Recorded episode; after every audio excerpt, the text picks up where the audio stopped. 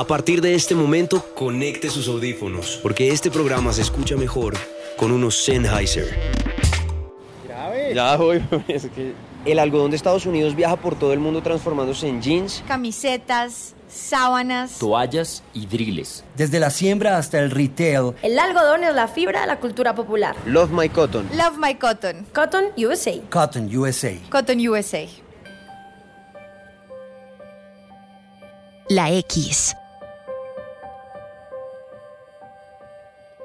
Y Cotton USA presentan La historia secreta de la música. Con Alejandro Marín. Episodio 3. El dance como si nadie nos viera.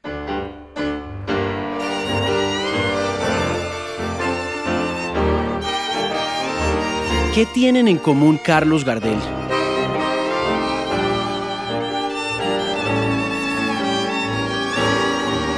Chuck Berry. It was a teenage wedding and the old folks wished him well. You could see that Pierre did truly love the mademoiselle. Elvis Presley. You ain't nothing but a hound dog. You're crying all the time. You ain't nothing but a hound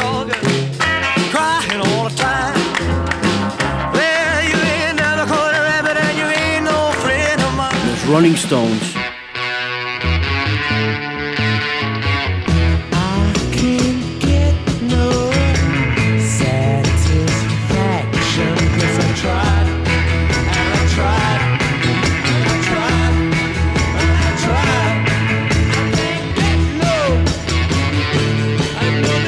J Balvin. Si necesitas reggaetón, dale.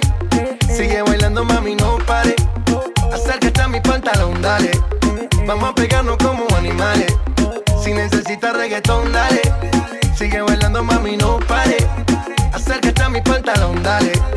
Vamos a pegarnos como animales. Y Avicii.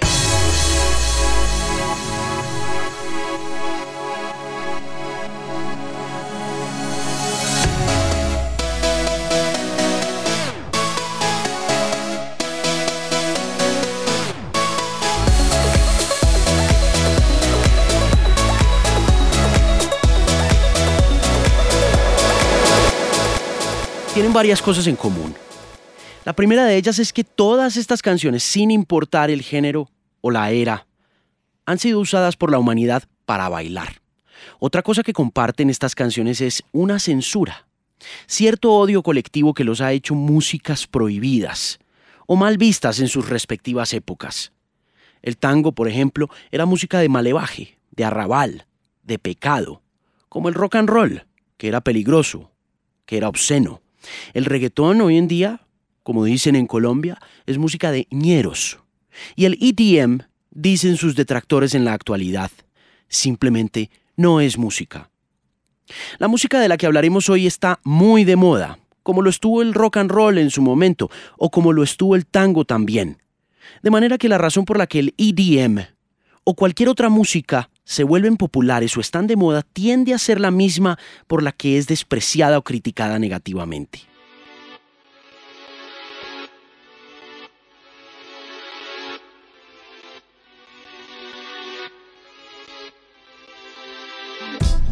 Y el baile está conectado explícitamente a la sexualidad humana.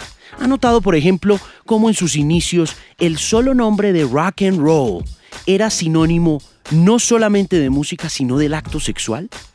¿Recuerda usted cómo el baile del rock and roll fue tildado de obsceno y fue un movimiento prohibido por incitar al deseo y al pecado? De la misma manera que el soul fue exiliado de las iglesias a los bares de mala muerte y desterrado de las mismas por su naturaleza sudorosa y carnal. De la misma forma que Elvis Presley fue censurado en televisión norteamericana y su imagen proyectada de la cintura para arriba para evitar producir deseos impuros en las jovencitas de la época al verlo menear esas caderas. Al igual que los Stones cuando fueron censurados por letras explícitas en canciones como Brown Sugar. Al igual que el disco, que fue señalado por su conexión con la explosión de la homosexualidad abierta en la década de los 80. Y al igual que el reggaetón, que hoy en día es juzgado públicamente por denigrar de la mujer. Toda música popular está conectada a la expresión del cuerpo. Y el EDM no es la excepción. Pero sí es un caso especial, porque al igual que los géneros ya comentados, que se censuraron tanto en su época, a la música electrónica para bailar o EDM no se le considera música y esta vez las razones son bastante poderosas, aunque usted deberá juzgar si son ciertas o no. Pero ¿dónde empezó el EDM? Devolvámonos a 1969, el año en que se acabaron los Beatles.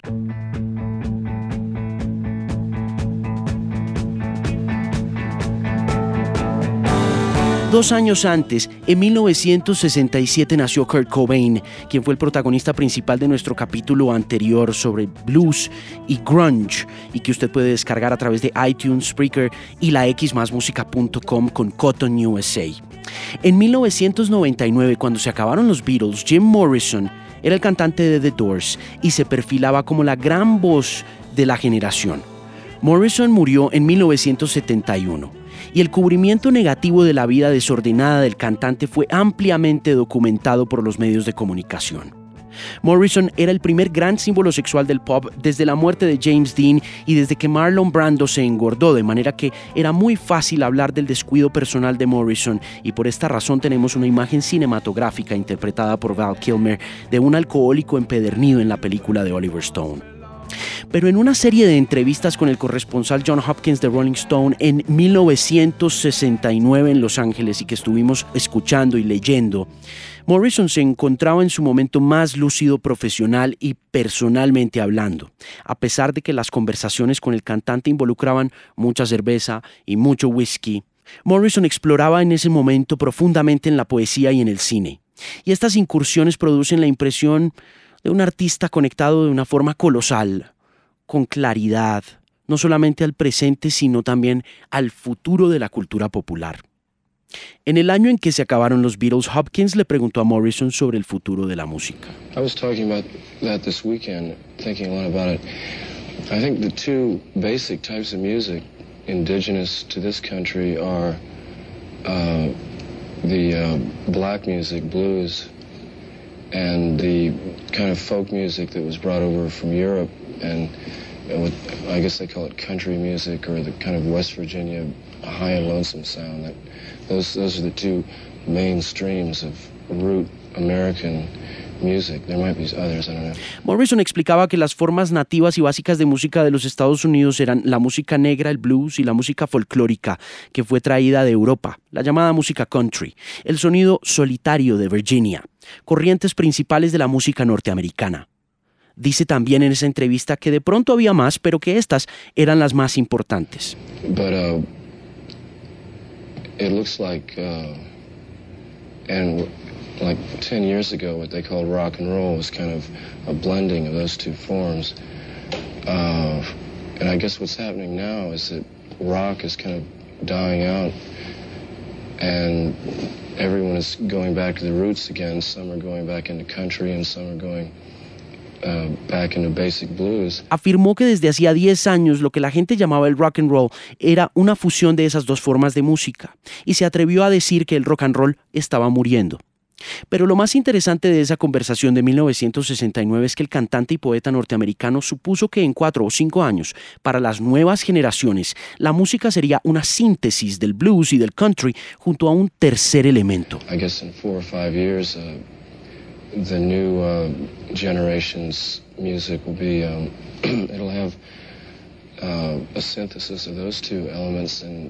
it'll third thing that'll be entire maybe it'll be uh, it might rely uh, heavily on uh, uh, electronics, tapes. Ese tercer elemento, dijo Morrison, dependería muchísimo de cintas y de máquinas electrónicas. Puedo ver en el futuro a una persona con muchas máquinas, cintas y montajes electrónicos cantando o hablando y usando máquinas. I can kind of envision maybe um, one person with a, uh, a lot of machines, tapes, and electronic setups, uh, uh, singing or speaking and, and using machines. Adelantemos esta cinta al 17 de junio de 2013.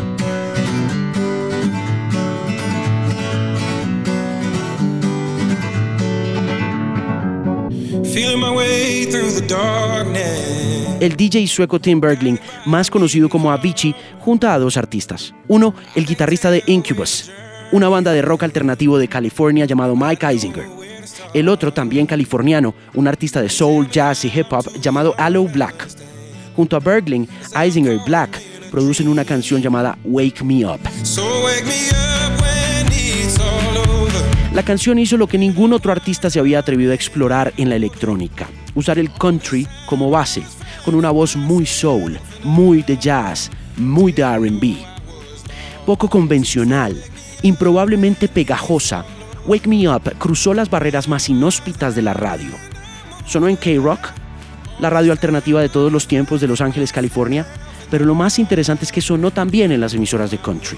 Y al tumbar las paredes de dos contundentes e impenetrables formatos de radio, Wake Me Up se convirtió en la canción más viral de 2013, alcanzando a finales de dicho año más de 230 millones de reproducciones en Spotify, un número sin precedentes en la historia del streaming. La profecía de Jim Morrison se había cumplido. 33 años después, las formas de música de las que habló Morrison se habían complementado y un nuevo género explotaba en los oídos y en los festivales del mundo. Un dato que nos motiva a hacer este podcast es que Avicii, cuyo estado de salud es muy delicado, está a punto de cumplir 27 años. Irónicamente, Cobain, de quien hablamos en el episodio pasado, murió a sus 27 años. Morrison, quien hizo esta predicción, también murió a los 27. You also say in your article that you uh, that Avicii and his team have had been kind enough to book you at the Ushuaia hotel parties in Ibiza, most recently in August 2015, and that he looked terrible. Yeah, he did, and that's where I had the the vision of of him him passing away soon, and you know, and I could see him just being like the first DJ becoming becoming a legend like that. And I got I got genuinely very sad on the side of the stage, and I thought, you know, this shouldn't be how it's uh, how it's supposed to be. Layback Luke es un músico de electrónica filipino-holandés. Tiene 39 años y es una de las figuras más importantes del género conocido como el EDM. Luke es también uno de los mentores de Avicii y escribió una columna en Billboard muy sentida sobre el estado de salud del músico sueco, quien inició su carrera al lado de Layback Luke, quien lo fichó desde que lo vio en los foros de electrónica de la página web de su sello Mix Mash Records. A Layback Luke le preocupa la salud de su amigo y pupilo Avicii por varias razones, pero la que más me llama la atención es que le preocupa que el joven DJ y productor sueco se vuelva una leyenda por las razones equivocadas. En este caso, por convertirse en un miembro más del famoso Club de los 27. ¿Y por qué le preocupa a Luke la salud de Avicii? Decidí revisar. Según la página Songkick, Avicii tocó 155 conciertos en 2012, 72 en 2013, 80 en 2014, 57 en 2015 y en 2016 ha tocado 25 veces en el mundo. El 9 de julio viaja a Reino Unido. El 10 y el 17 de julio debe tocar en Ibiza, según la página Resident Advisor. El 15 de julio debe viajar a Polonia, pero debe regresar el 17 a Ibiza, donde tiene una fecha más. El 22 de julio viaja a Israel y vuelve a Ibiza donde deberá tocar el 24 de julio y cinco fechas más hasta el 21 de agosto, pero el 5 de agosto debe estar en Suecia y el 25 debe volver a Reino Unido a hacer Creamfields y el 26 debe ir a Belfast. Cierra la gira el 28 de agosto en Ibiza. Según los datos, Avicii ha viajado 1.213.125 kilómetros este año, lo cual quiere decir que si uno pudiera viajar de la Tierra a la Luna, Avicii lo habría hecho tres veces en 2016. Más de 780.000 fans tienen alertas de Google prendidas para saber cuándo Avicii va a estar en su ciudad tocando, lo cual lo hace un negocio muy lucrativo. Pero también dice Layback Luke que Avicii podría convertirse en una leyenda. ¿Por qué?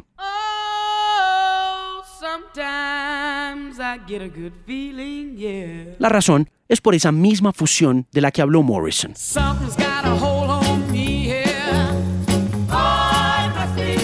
De hecho, el productor sueco había usado una canción de RB de Etta James de 1962, siete años antes que Morrison hiciera su profético anuncio sobre el advenimiento del hip hop y de la música que hoy llamamos EDM.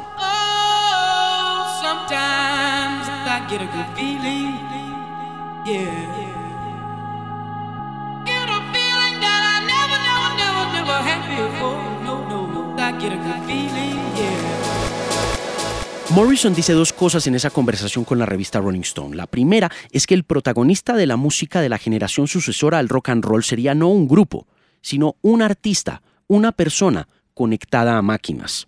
La segunda es que el artista muy probablemente cantaría o hablaría. Al incluir el hablar, Morrison se estaba adelantando también al siguiente fenómeno importante de la cultura popular, el hip hop.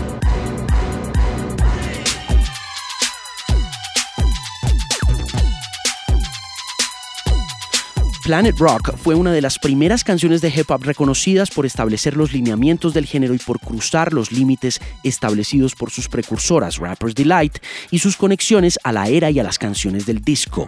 Planet Rock incursionó en la electrónica cuando Bambata usó Trans Europe Express.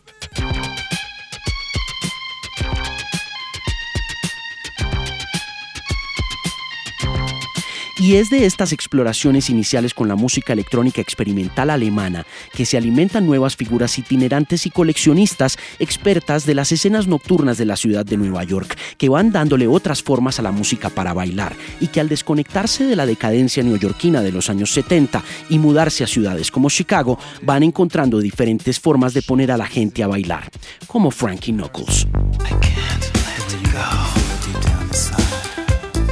Knuckles es conocido como el padrino del house y comenzó su carrera en reconocidos bares gay de la ciudad de Nueva York. La escena del disco es la precursora del EDM.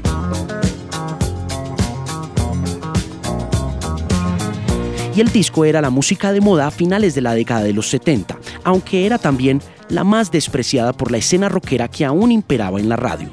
La música disco gestó la moda del disco y construyó también la estética de la noche. La música disco sufrió altibajos importantes. Pasó de ser el momento de moda más grande de finales de los 70 a ser la música más detestada de la era. La comunidad de rockeros la vetó y censuró públicamente a sus artistas, quemando sus discos masivamente en un evento famosísimo conocido como la Demolición del Disco, el 12 de julio de 1979.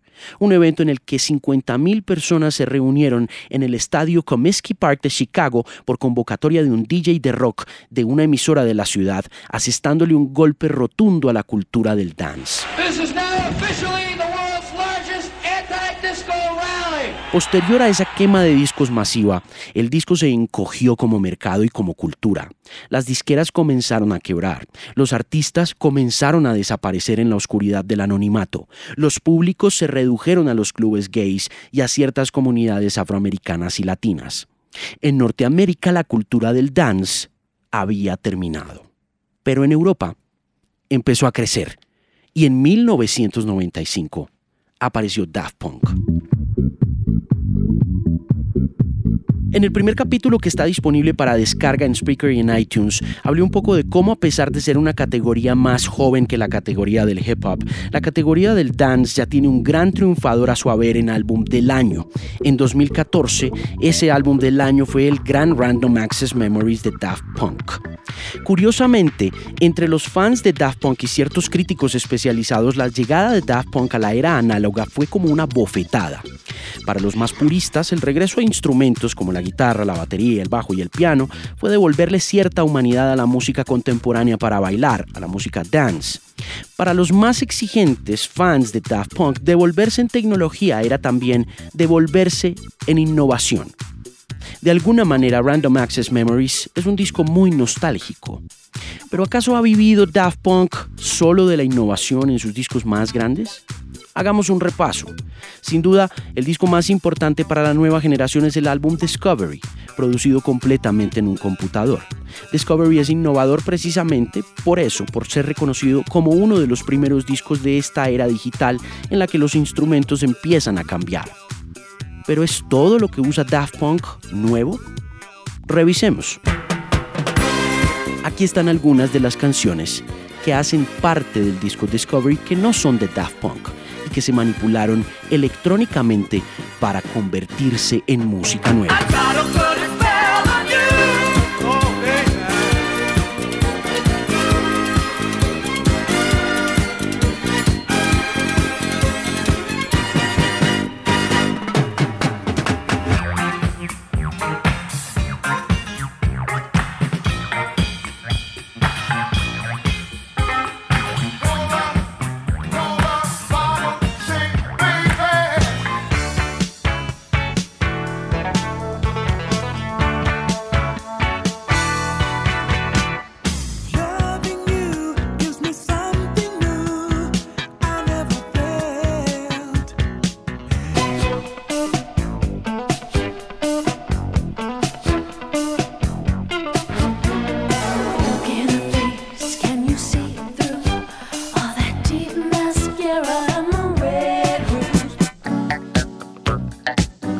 De manera que al igual en las canciones y artistas de los programas previos, todo tiene su referente en el pasado.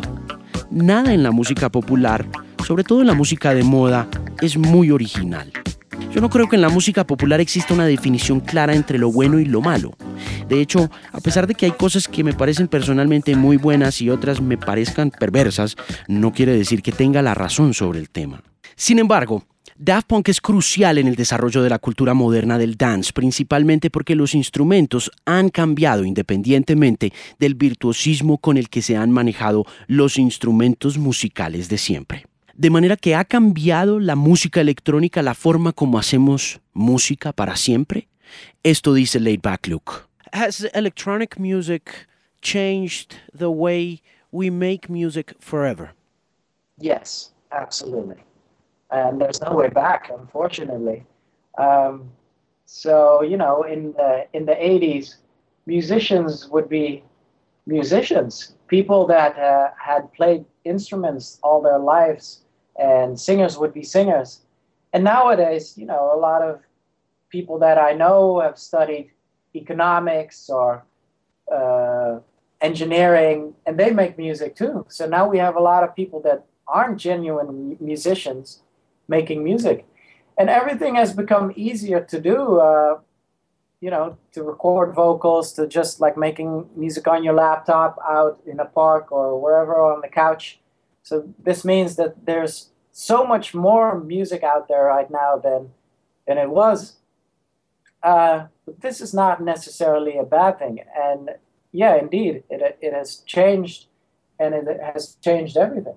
Luke dice que en los 80 los músicos siempre iban a ser músicos, gente que había tocado toda su vida sus instrumentos y gente que había cantado toda la vida y que hoy en día hay gente de todos los ambientes de la vida, que estudia economía, que estudia ingeniería y que están haciendo música también. Así que hay un mar de música enorme entrando a la cultura del EDM a través de las computadoras. Las computadoras son los nuevos instrumentos. Dice también Luke que eso no es necesariamente malo y que sí, ha cambiado absolutamente todo. Pero ¿dónde comenzó verdaderamente el EDM? Hemos hablado de Daft Punk como precursores de ese fenómeno del dance utilizando instrumentos distintos como las computadoras. Otro francés muy importante es el gestor de la música EDM al juntarse con los Black Eyed Peas.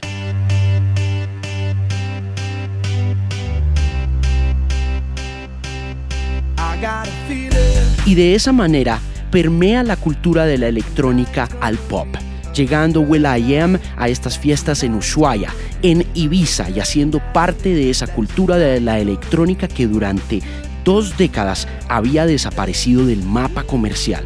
Junto a Timbaland y al músico Fiddy Legrand, el EDM empieza a tomarse el mundo. De las calles a los clubes, a los festivales, la música electrónica está cambiando la forma de hacer pop. Contra todos los pronósticos, contra todas las adversidades, contra la censura y contra todos los vetos de la cultura popular, el EDM es la música que pinta el espíritu de nuestro tiempo. Y como todas las músicas que pintan el espíritu del tiempo, todas tienen contrincantes, todas tienen detractores y todas son mal vistas, en muchas ocasiones por sus connotaciones sexuales y en otras simplemente porque quienes han oído música del pasado sienten que la música del presente no es música, como le pasó en algún momento al fenómeno del punk, del que creemos se gestó en la ciudad de Nueva York o en la ciudad de Londres, en Inglaterra, inmediatamente después de la década de los 70. ¿Pero nació el punk en Inglaterra? ¿Nació el punk en los Estados Unidos? ¿Qué tal si yo le digo a usted que el punk nació en Perú? La historia en el próximo capítulo. ¿Fueron muy famosos? En esa época sí, porque salíamos casi todas las semanas en diferentes este, shows, en los shows más importantes que había o cuando venía un artista extranjero nos ponía a nosotros con ellos. Este, todas las semanas tocábamos en cinco o seis sitios al mismo tiempo. Eh, viajamos por, el, por todo el Perú prácticamente. Este, constantemente estábamos en la radio haciendo entrevistas. La prensa siempre nos mencionaba. Y sobre todo las chicas ahora nos preferían. Y acá entre nosotros, a que nadie más escucha, te voy a decir despacito.